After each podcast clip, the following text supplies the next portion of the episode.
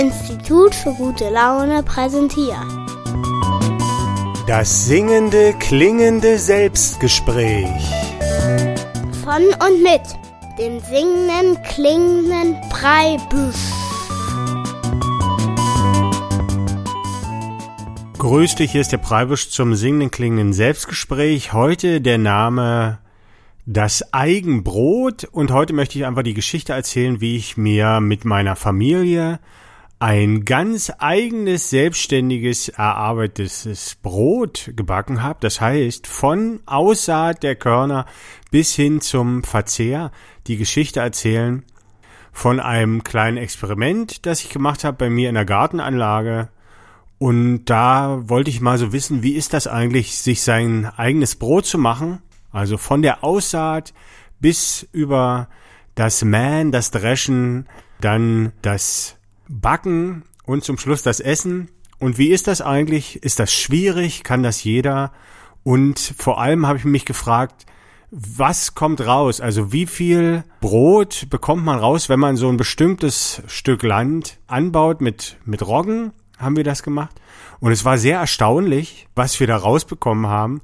Und zum Schluss habe ich dann auch ausgerechnet, wie groß das Feld sein müsste, um mit meiner Familie ein Jahr lang Brot zu essen. Und da bin ich zu einem ganz erstaunlichen Ergebnis gekommen und davon will ich heute erzählen. Wir fangen aber erstmal an mit einer kleinen Musik.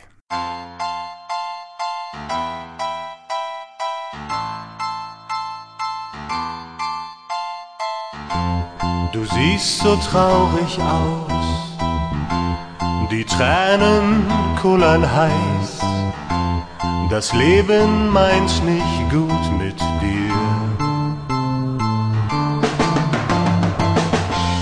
Die Liebe ist zu Ende, die Welt ist ungerecht. Kopf hoch, mein Freund, ich rate dir. Nix nutzen, weinen, jammern, schreien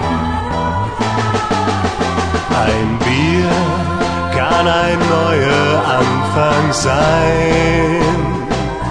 Trink einen mit und du bist nicht allein. Ein Bier kann ein neuer Anfang sein. Du hast dich angestrengt so richtig reingekniet. Du wolltest auch mal Sieger sein. Haut aber nicht so hin, wird irgendwie nicht fertig. Du sitzt und tüftelst ganz allein. Ach scheiße, lass doch einfach sein. Ein Bier kann ein neuer Anfang sein. Trink einen mit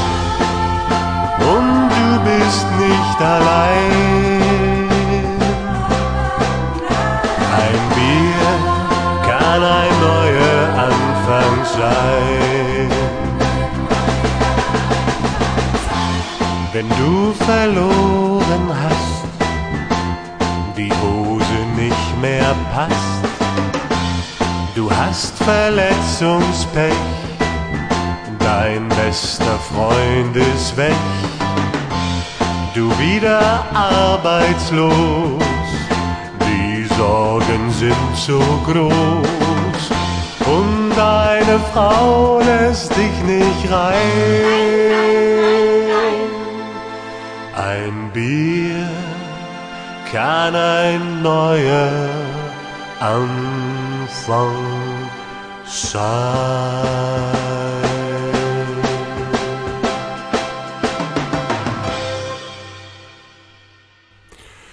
Ein Bier kann neuer Anfang sein von die Gruppe Liebe ich versuche ja hier in meinem Podcast immer ohne GEMA-Musik auszukommen. Das heißt, ich spiele im Grunde ausschließlich Eigenkomposition, damit ich da keine Rechtsprobleme bekomme. Und da habe ich jetzt mal überlegt, wenn ich eine Sendung machen will über das Brotbacken und Gärtnern und die Herstellung von Lebensmitteln, welchen Song könnte ich da nehmen? Und der war der einzige, der so ein bisschen gepasst hat. Hier mit dem Bier kann neuer Anfang sein. Aber es geht heute nicht ums Bier. Das wäre natürlich auch mal eine Aufgabe, äh, sich sein Bier selber zu machen. Aber heute geht es erstmal darum, um das Brot. Und da habe ich eben dieses kleine Experiment gemacht, mir mein Brot selbst zu machen und das Ganze bezeichne ich jetzt auch als Kunstwerk, als Aktionskunstwerk. Äh, warum, das will ich jetzt nicht unbedingt jetzt hier noch ausbreiten, aber auf jeden Fall hat mir dieses Kunstwerk auch etwas äh, vermittelt. Und ich habe jetzt einfach einen anderen Blick auf das Brot, was ich jeden Tag esse oder was ich häufig esse. Jeden Tag esse ich ja nicht Brot. Und da habe ich einiges gelernt über das Brotmachen und äh, ich habe auch was darüber gelernt, wie einfach es möglicherweise ist oder schwer es ist, sich selbst zu versorgen, falls man vielleicht mal irgendwann das Brot nicht mehr kaufen kann, sondern wo man darauf angewiesen ist, das selbst zu machen. Und da habe ich jetzt ein paar Erfahrungen gemacht, einfach mit diesem Experiment, dass ich sagen kann, okay, so groß müsste mein Feld sein, das müsste ich machen. Und vorneweg will ich schon mal so erzählen, es war jetzt nicht super kompliziert. Also es ist eigentlich relativ einfach gewesen, wobei man natürlich auch Hilfe bekommen hat und Gerätschaften, also zum Beispiel das Mahlen, das hat eine Getreidemühle übernommen. Wenn man jetzt so ein elektrisches Gerät nicht gehabt hätten, das wäre dann auch nochmal eine andere Aufgabe gewesen, wie man da die Körner äh, zermahlt. Aber ansonsten war das eigentlich relativ einfach, würde ich fast sagen. Also ich würde es mir und eigentlich fast jedem Menschen zutrauen, dass der, nachdem der jetzt äh, hier vielleicht den Podcast hört, mal nachdenkt, ist ja Frühling, was baue ich denn dieses Jahr an? Ich nehme mir mal ein bestimmtes Größe von Acker, dazu kommen wir dann später, und probiere das selber mal aus. Und ich würde das jedem zutrauen, dass der das auch hinkriegt. Also so schwierig ist es jetzt, glaube ich, nicht. Und eigentlich, das wächst auch äh, von alleine. Und ich habe ja, wie gesagt, einen Kleingarten mit meiner Familie und dieser Kleingarten, der ist auch für mich sowas wie ein Lehrer. Von dem kann ich ganz viel lernen oder ich lerne es eigentlich von der Natur und der Garten ist im Prinzip mein Spielplatz, auf dem ich so Sachen ausprobiere. Und da lernt man zum Beispiel auch, dass es, äh, dass man sich Brot selbst nicht machen kann, also dass ich das schon falsch ausgedrückt habe eigentlich am Anfang, sondern dass man mit Hilfe der Natur, da muss man mit der Natur zusammenarbeiten und da kann man nicht einfach das Korn erzeugen, sondern man muss das Feld bestellen. Und das ist ein großer Unterschied. Wenn man selber einen Garten hat eine Weile, dann wird man das äh, herausbekommen haben, dass man äh, zum Beispiel, wenn man ein Kartoffelfeld bestellt, dann steckt man eine Kartoffel in die Erde und dann hofft man darauf, dass da im Herbst dann äh, sechs oder sieben Kartoffeln an der Stelle liegen. Und es ist aber manchmal so, dass da bloß drei Kartoffeln liegen oder manchmal liegen da auch zehn. Und das ist vollkommen unabhängig eigentlich davon, wie viel Mühe man sich gegeben hat. Also man bestellt das Feld und eigentlich ist das eine Art des Wünschens. Also man wünscht sich, dass seine Saat aufgeht und dass da was rauskommt, aber man kann es nicht machen. Also der Boden und die Natur ist keine Maschine, die einen irgendwie was hinliefern, sondern das kommt immer drauf an, man wünscht es sich und dann bekommt man es geschenkt. Wenn man da anders rangeht und sich dann immer auf dem Feld steht und sich ärgert darüber, was die doofe Natur diesmal wieder gemacht hat, dass die nicht genug erzeugt hat, dann wird man da ziemlich schlechte Laune von kriegen. Und so muss man anders rangehen zum Beispiel. Und ich sage, ich wünsche mir bei der Aussaat etwas und dann bekomme ich es von der Natur geschenkt. Ne? Dann ist man auch nicht sauer, wenn man weniger Geschenk kriegt, weil es ist ja alles ein Geschenk.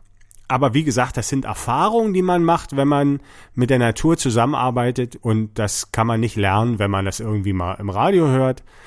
Aber es sind tolle Erfahrungen. Das ist nur eine Erfahrung davon. Ich kann es sehr empfehlen, mal diese Erfahrung zu machen mit so einem kleinen Garten. Und wie gesagt, habe ich auch ein bisschen nach Herausforderungen gesucht und nicht immer nur Kartoffeln und Gemüse angebaut, sondern ich habe gedacht, so jetzt probiere ich mal Getreide anzubauen und mir ein Brot zu backen, mal sehen, ob das geht. Dazu muss man aber sagen, es ist in der Kleingartenanlage ist es eigentlich nicht erlaubt. Also Getreide anzubauen, da gibt's richtig so eine Liste, gibt ja in Deutschland für alles Gesetze. Und auf der Liste stehen alle Sachen, die man anbauen darf. und das Getreide ist da nicht dabei. Also eigentlich ist es verboten, aber ich habe bloß so ein kleines Feld gemacht. Das Feld war zwei mal 3,3 Meter, also 6,6 Quadratmeter groß. Vielleicht so groß wie ein sehr kleiner Raum, also so ein Abstellraum. Und das als Feld, da war halt unten dann die Erde umgegraben und wir haben uns Roggen bestellt zur Aussaat und da kriegt man so ein kleines Päckchen, das ist vielleicht so groß wie, naja, ein Paket Zucker oder so und davon braucht man aber nur einen Bruchteil. Also für die Größe Feld, die ich jetzt beschrieben habe, für die sechs Quadratmeter. Und dann bringt man das so auf und da gibt's halt Fotos davon. Also um dieses Experiment so richtig nachzuvollziehen, würde ich dir empfehlen, mal auf meine Homepage zu gehen. Da ist unter diesem Selbstgespräch Nummer 34 zum Eigenbrot ist so eine Fotogalerie und wenn man sich die anguckt, da sieht man im Prinzip die einzelnen Schritte, wie wir das Brot da gemacht haben und wie viel Spaß das gemacht hat mit der Familie. Also meine Frau war dabei und dann noch mein jüngster Sohn, der war so fünf Jahre alt oder vier oder fünf Jahre alt und der hat da immer mitgeholfen. Der hat beim Aussehen geholfen und beim Ernten und beim Dreschen und so weiter. Ja, und genau, und ich habe mir ein Feld von der Größe 6,6 Quadratmeter ausgesucht, weil ich so dachte, na ja, mal gucken, was rauskommt. Und ich habe so gedacht, na ja, man weiß es ja nicht, man hat ja keine Erfahrung. Ich habe gesagt, ein Brötchen wird's bestimmt mindestens. Und ich hätte aber schon gerne ein Brot gehabt, aber wir werden ja sehen, wie viel rausgekommen ist. Und wir haben dann einfach das Korn, haben wir einfach dann so auf den Acker geschmissen und da noch so ein bisschen aufgepasst, dass die Amseln das nicht alles wegfressen. Und da war eigentlich schon der erste Schritt gemacht. Ne? Also du hast so ein umgegrabenes Feld und schmeißt da die Körner drauf, die du dir bestellst. Kann man einfach beim Saatgutversand, kann man sich Roggen oder Weizen bestellen. Und äh, da haben wir das da draufgeschmissen, so nach Gefühl, wahrscheinlich auch ein bisschen zu viel. Aber wir wollten ja sicher gehen, dass es funktioniert und hatten ja auch genug Saatgut. Ja, und dann ist das Feld eigentlich, das sieht man schon im März aus, also sehr zeitig. Und das geht dann relativ fix, ist dann schon was zu sehen und dann schießt das hoch. Und am Anfang sieht das aus wie Gras und dann wird das immer größer und man muss im Prinzip nichts machen. Gießen tut sich das ja von alleine. Äh, es regnet ja und dann wächst das so vor sich hin bis zum Herbst. Und da muss man dann gucken, äh, dann hängen dann die Ähren äh, schon so ein bisschen runter, weil die so schwer sind. Und dann muss man so eine so eine Ähre abmachen, habe ich mal gesehen irgendwo im Fernsehen. Und dann muss man das zwischen zwei Handflächen zerreiben. Und wenn dann die Körner von alleine rausfallen, dann ist es fertig.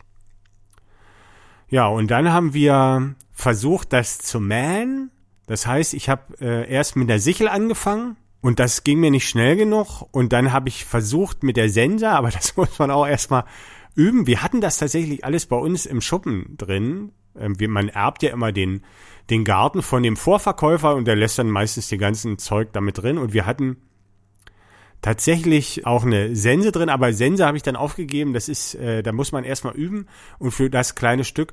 Und wir brauchten ja eigentlich bloß oben die Ähren und wir sind dann dazu gekommen, irgendwann einfach die Ähren mit der Schere abzuschneiden und die zu sammeln. Das ist ja so ein kleines Feld. Hat zwar auch eine Weile gedauert, aber da muss man jetzt nicht einen Mähdrescher holen oder so. Das geht auch mal so. Und da haben wir das abgeschnitten und das ist auch auf Fotos zu sehen und da war dann so ein Berg Ähren war dann, lag dann so vor uns. Und dann haben wir gesagt, so jetzt müssen wir das dreschen. Und da habe ich das alles in ein Bettlaken reingetan und habe das so zusammengeknotet, so dass alle Ähren in diesem Bettlaken drin war. Und dann habe ich dem fünfjährigen Kind habe ich einen Knüppel in die Hand gegeben und habe gesagt, so jetzt verdrischte mal den Sack. also dieser äh, dieses Bettlaken zusammengebunden mit den Ähren drin, das war der Sack und da hat er drauf gekloppt. Und ich habe dann auch noch ein paar Mal drauf gekloppt und hab, wollte dann bloß mal so zwischendurch nachgucken, ob das überhaupt irgendwie funktioniert mit dem Dreschen. Und hab dann aber gesehen, das geht fantastisch. Also das springt irgendwie von fast ganz alleine raus. Man muss im Prinzip da bloß 10, 20 Mal draufhauen, richtig? Und schon sind die alle von alleine rausgesprungen da. Also das bietet sich an. Es ist nicht so schwierig, wie man denkt. Und dann hat man die Körner und aber noch die Spreu. Ne? Man hat ja diese Hülsen von den Ähren, die sind ja ziemlich groß, die kann man raussammeln. Und dann hat man aber immer noch die Körner und dann noch so anderes Zeug. Und dann hatten wir zufällig, also bei unseren ganzen Gerätschaften hatten wir so ein großes Sieb mit so einem hohen Holzrand. Und es hat sich herausgestellt, dass das genau das Ding ist, um die Spreu vom Weizen zu trennen. Und das ist auch lustig. Also ich habe das so versucht und man konnte das aber nicht durchsieben irgendwie. Das ging nicht. Und dann bin ich durch Zufall auf die Idee gekommen, dass, also dann habe ich das immer so ein bisschen hochgeworfen, wie man so eine Pizza hochwirft oder so, wenn man die wendet, aber nicht ganz so hoch natürlich. Und dann habe ich gesehen, dass der Wind das wegträgt, also die Spreu wegträgt. Und dann habe ich angefangen, das immer so hochzuwerfen und zu pusten. Und da habe ich dann das geschafft, so mit dieser Methode, die ich im Prinzip selbst entwickelt habe. Also ein richtiger Bauer hätte es gewusst, dass man das einfach mit Wind machen kann oder mit Pusten. Wahrscheinlich werfen die, die haben ja mehr, äh, also heutzutage wird es ja sowieso nicht mehr so gemacht, aber werfen die das einfach hoch und dann kommt der Wind und trägt das dann weg. Also so war die Spreu vom Weizen zu trennen und ist ja auch wichtig, dass man das hinbekommt. Wir sind völlig naiv da auch rangegangen. Wir haben das einfach ausprobiert. Und tatsächlich hat sich das dann irgendwie so hingebogen, dass das auch irgendwie alles geklappt hat. So, und dann hatten wir die Körner. Und das war so ein ganz großes Glas, kann ich jetzt gar nicht sagen, da passt vielleicht anderthalb Liter Wasser rein. Und noch ein kleines Glas mit Körnern voll. Hatten wir dann als Ausbeute. Oder das große Glas war vielleicht zwei Liter passen da rein könnte man sagen. Man kann es auch alles auf Fotos sehen noch. www.fischbild, kannst du dir alles angucken. Und hatten dann so zwei Gläser und das kleine war so vielleicht so ein, so ein Glas, wo so ein großer Joghurt drin ist oder so. Also diese beiden. Und dann haben wir natürlich gedacht, so, wie wollen wir das jetzt äh, malen? Und bevor wir das jetzt alles mit einem Stein irgendwie zermahlen oder zerkloppen, haben wir dann in Erfahrung gebracht, dass wir jemanden kennen, der eine Getreidemühle hat. Also mit einer Getreidemühle kann man das machen. Und dann haben wir das Korn zu Mehl gemahlen. Unser, unsere Roggenkörner.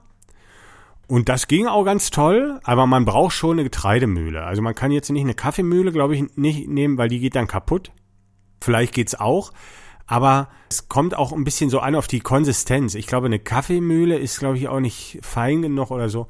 Also es gibt richtig Getreidemühlen, die sind auch so groß wie eine große Kaffeemaschine ungefähr und da kommt das dann raus. Und das hat total gut geklappt.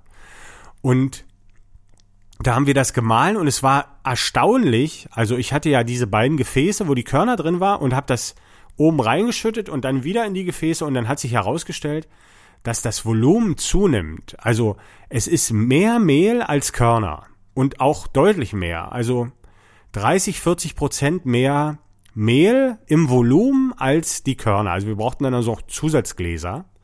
Und das ist ja auch interessant, ne? wenn man damals also einen Sack Mehl bei Müller abgegeben hat und der hat einem dafür, nee, einen Sack Korn hat man abgegeben und der hat einem dafür einen Sack Mehl gegeben, dann hat der Schlingel 30 Prozent verdient, weil der konnte dann alle drei Säcke hatte der einen eigenen Sack Mehl, ne? weil das Volumen zunimmt. Und denkt man ja eigentlich nicht. Ich hätte gedacht, es ist andersrum, weil ja so viel mehr Luft zwischen die Körner passt. Aber dadurch, dass das gemahlen wird, nimmt einfach das Volumen dann zu.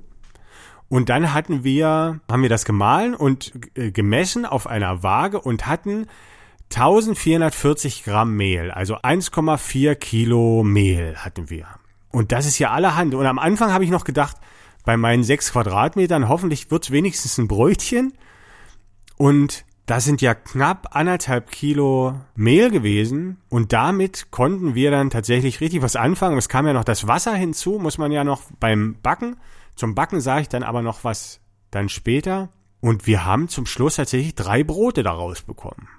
Drei richtige Brote, wie du die kennst. Sind auch auf den Fotos drauf, kannst du nochmal gucken. Ich mache jetzt hier noch eine kleine Musik und dann erzähle ich noch, wie das mit dem Backen war und wie es geschmeckt hat.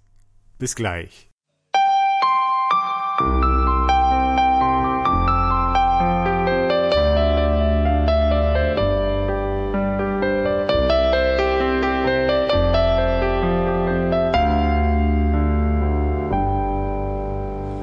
Hoffnung ist ein schlechter Koch, sie versüßt uns unser Leben. Aber nichts wird so süß gegessen wie gekocht. Und am Ende wird es bitter, bitter sehr. Und du stehst da mit leeren Händen, denn deine Hände, die sind leer. Sie war erst 17, er war schon älter. Sie hatten nicht nur zärtliche Gedanken. Dann war er weg und sie war schwanger. Na, immerhin noch besser als an Lebra zu erkranken. Er wollte kurz bloß einkaufen gehen und sie hatte gehofft. Er bringt ihr was zu naschen mit. Viele naschen oft gern, gerade Mädchen. Und so hofft und sitzt sie heute noch. Aber Hoffnung ist ein schlechter Koch.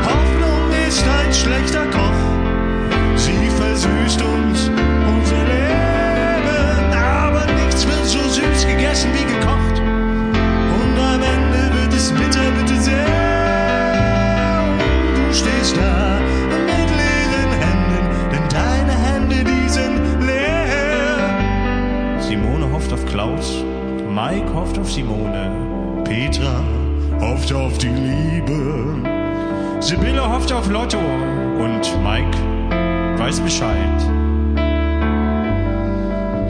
Karl guckt ganz betroffen, er kann nur noch hoffen. Sibylle kommt aus Hoffenheim und Burkhardt hat gehofft, Dynamo schießt noch ein Tor. Und Bert hat gehofft, er kommt in diesem Lied nicht vor. Aber Hoffnung ist ein schlechter Koch. Sie versüßt uns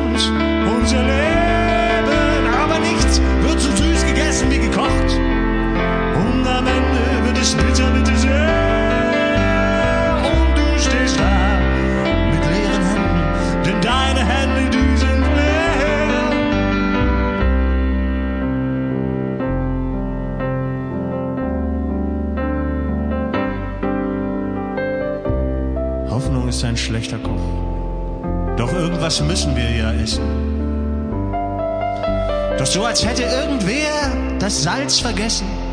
Schmeckt die Realität oft fade und ist das nicht auch ein bisschen schade?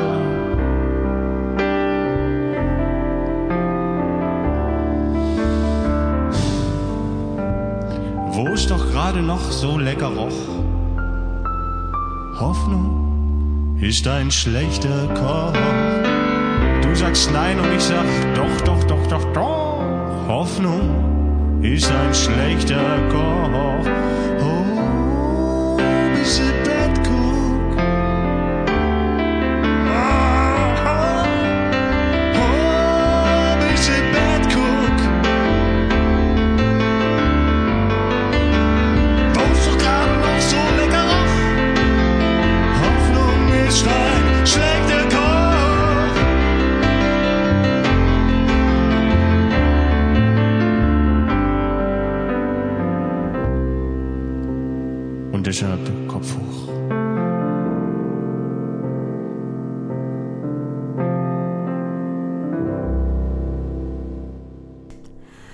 Hoffnung ist ein schlechter Koch mit äh, Harald Della Fantasta am Klavier, dem bekannten unsichtbaren Pianisten von Die Gruppe Liebe. Wenn du mehr über Harald Della Fantaste und die Gruppe Liebe erfahren möchtest, gibt's natürlich ein Selbstgespräch auch darüber, äh, über die Gruppe Liebe.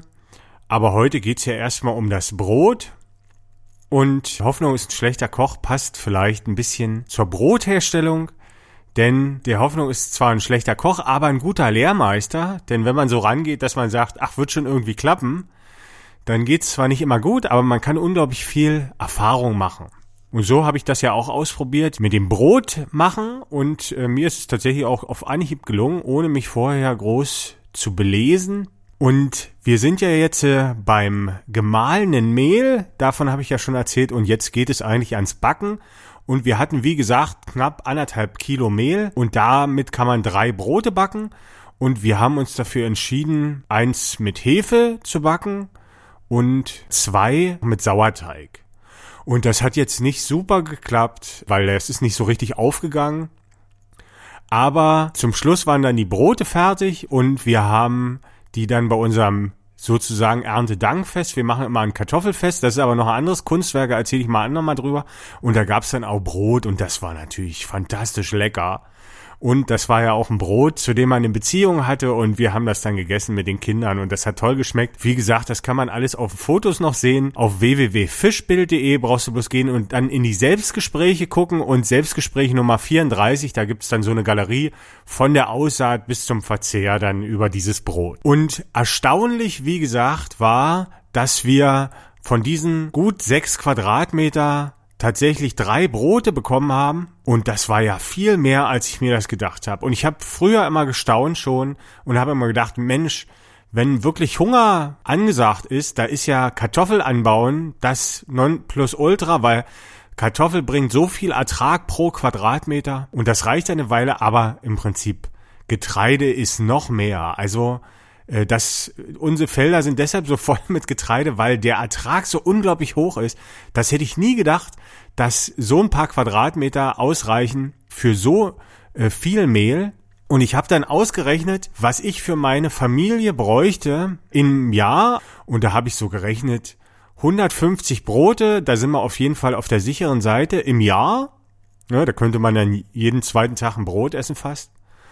Und dann habe ich das ausgerechnet, kann man ja, wenn man drei Brote bei 6,6 Quadratmeter hat, dann hat man für 150 Brote dann halt 50 mal so groß muss das Feld sein. Und das ist ja nicht sehr groß. Ungefähr 300 Quadratmeter und mal russisch gerechnet vielleicht 500 Quadratmeter.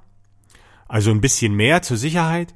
Und da habe ich dann gesehen, im Grunde ist so ein Feld Getreide für Brot für die ganze Familie eigentlich so groß wie mein Garten. Also wie ein Kleingarten, ein großer Kleingarten von 500 Quadratmeter ist wesentlich kleiner als ein Fußballfeld noch. Also ein Drittel Fußballfeld oder ein halbes Fußballfeld reicht aus für drei Personen Brot zu essen. Und ich finde, das ist doch allerhand. Von so einem kleinen Stück kann man schon dann essen. Ne? Und wenn man sagt, jetzt eine Selbstversorgung, man muss ja noch was auf das Brot machen, man braucht ja auch Fett zu den Kohlenhydraten. Dann sagt man sich, vielleicht baut man noch zwei so eine Felder an und dann hat man Getreide, da kann man dann einen Schwein mit Fett machen und das ist dann überschaubar von der Größe, finde ich. Also ich hätte gedacht, man braucht schon so ein großes Feld, wo man äh, mit einem Mähdrescher drüber fahren muss, um das zu beackern, um sich selbst zu versorgen, aber stimmt gar nicht. Also Getreide ist tatsächlich so ergiebig, das geht auch mit Kleinfeld. Ne? Natürlich sind da noch nicht alle Vitamine dabei, aber das ist jetzt so eine grobe Rechnung und ich fand das schon interessant. Und wenn jetzt, sagen wir mal, die Welt zusammenbricht, wir arbeiten ja alle dran als Menschheit gerade, dass das demnächst mal passiert. Und ich hätte ohne dieses Experiment ich vielleicht gedacht, mein Gott, Selbstversorgung, das klappt doch nie, das ist bestimmt total kompliziert, das kriegst du doch nie hin und hätte mich lieber den Keller gesetzt und gewartet, bis das Ende kommt. Aber jetzt habe ich eine kleine Erfahrung gemacht und dann kann ich mir sagen, nö, das bekommt man hin. Da kann man ein bisschen was ausprobieren.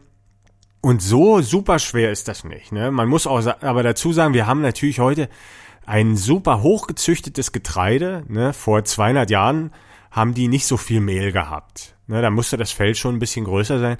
Aber es ist doch machbar. Ja, und das hat mein kleines Experiment da ergeben. Zusätzlich kommt natürlich auch noch so ein positiver Blick darauf.